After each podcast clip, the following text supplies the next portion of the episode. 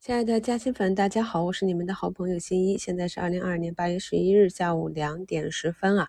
那今天呢，我们的上证指数在下午券商、银行、金融板块的带动下啊，一根大阳线又收了出来。那咱们说一阳管三天，不了解的朋友呢，听一下节目简介中贴的啊，在股票基础知识里的技术术语啊，都代表了什么？那在本周初啊。第一根阳线，先也跟大家讲，周一涨，通常预示着整周的行情会偏暖。在出现上证四连阳之后，昨天的一个回踩，守住了五日线啊，那么今天也是一个比较不错的表现啊。不管是板块上的重点，还是大盘上涨资金需要去打的这些方向，以及每个板块我们需要去跟踪的相关的节点啊，在过去的。股评节目中都跟大家介绍过，有的呢还是手把手画图的。那我们去复盘看一下，其实，在股价波动的过程中啊，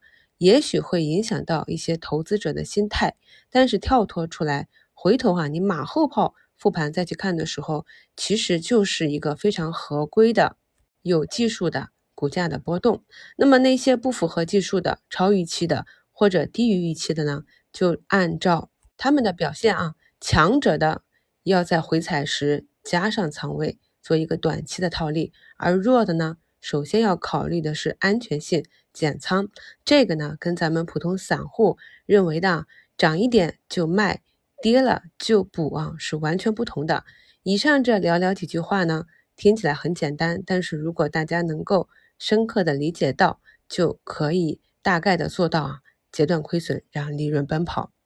股评里跟大家讲的，过去果链中我一提起消费电子比较强的几个耳机啊，果链的消费电子供应商啊，漫步者、歌尔、立讯啊，那目前呢都是慢慢的封上了涨停啊，立讯还差点。这个呢就是市场的一个记忆性，有了这个市场的记忆性，有了你对当下板块题材的热度的一个预判，再带着这一系列的逻辑去看市场，那么你就会对市场上的资金。有一个较为正确的理解。再看一下啊，我们以医美四大美举例，那玻尿酸那个就是一波一波嘛，所以它涨到一定的高度，完成了波段的阶段历史任务之后呢，就开始调整啊，跌不动了啊，就开始下一波行情的酝酿。而像小贝啊，它就是啊一波大的贝塔行情的上涨，然后再进行一波大的调整，以大阴线或者大阳线。作为起始或者终止啊，那么这个也是它自己的特性。目前呢，它也是在板块里啊涨幅居前，涨了六个多点。而对于中军啊、小美啊，它就是小阴小阳线啊，震荡的幅度啊，相对其他的以美个股就小很多。首先是因为它的体量比较大，另外呢就是啊，大资金呢会比较喜欢这种中军个股，所以呢长线资金占比比较多，股价表现。相对稳定啊，那么大的波动呢，就是高抛低吸的机会。这就是呢，在同一板块内啊，不同个股，我们去复盘的时候呢，就像面对几个不同的人，我们了解他的个性，跟他们做朋友，试着去摸清他们的脾气，这样呢，才能更好的去应对他们在市场上的波动。聊到这里啊，立讯也是三点八亿封上涨停了，大家看一看啊。市场上的资金马上就会找后排进行补涨，那么这里呢，给大家一张截图，就是看一下，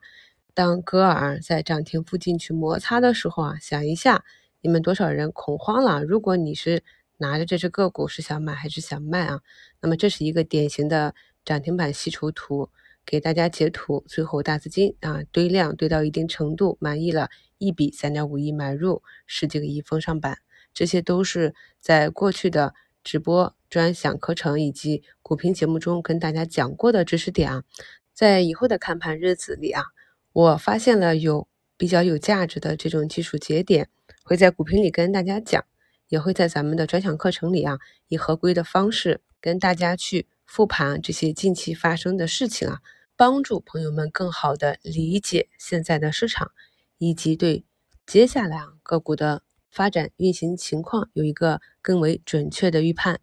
过去一个礼拜啊，我也是顶住压力啊，絮絮叨叨给大家讲了客观事实，目前呢，这些医疗股啊、医疗器械股，他们的市场估值，在过去的历史上的分位啊，我讲过之后呢，啊个股还是表现比较低迷啊，甚至还有继续下跌的。那么今天呢，是首次有一个比较明显的止跌反弹迹象，能不能够持续，或者以一个啊像之前那些科技股的底部一样反反复复的震荡，这些都是有可能的，但是不重要啊。我在节目中跟大家分享的特别多。我们在市场上去把握股价运行啊涨跌的本质，大家只要理解到了这些本源本质的逻辑啊，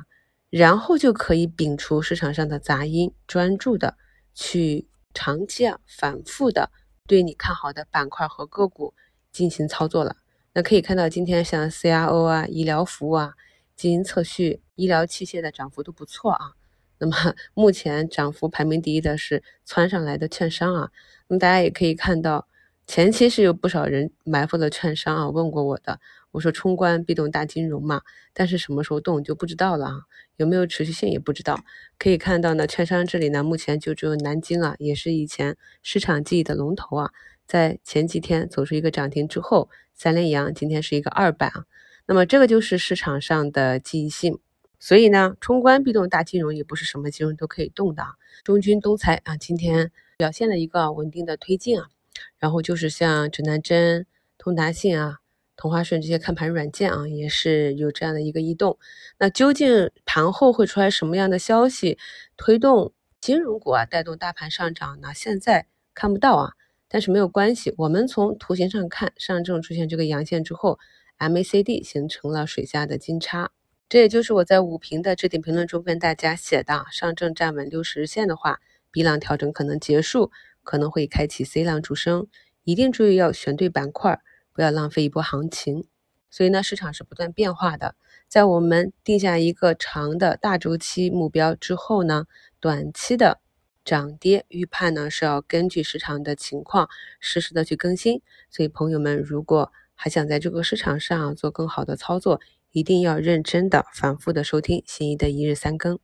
目前的新闻呢，就是苹果涨价，下周还有氢能源会议。你在看盘软件上关注一些个股啊，那一般来讲，它都会给你推送一些个股行业相关的新闻。不要懒啊，还是要抽空看一下。前期的市场龙头大港，这个上涨的偏离者可能也会受到监管了，但是短线朋友需要注意的一些要点。看到很多朋友留言说啊，今日获得了。单日最大涨幅，恭喜大家！那这个涨幅呢，就是当市场行情来的时候，你有大仓位在场内吗？这就是我经常讲的啊。我们有计划的建仓，有目标的躺坑，挨得了揍，吃得了肉。目前呢，两市有三千五百二十三家上涨，仅一千一百二十九家下跌，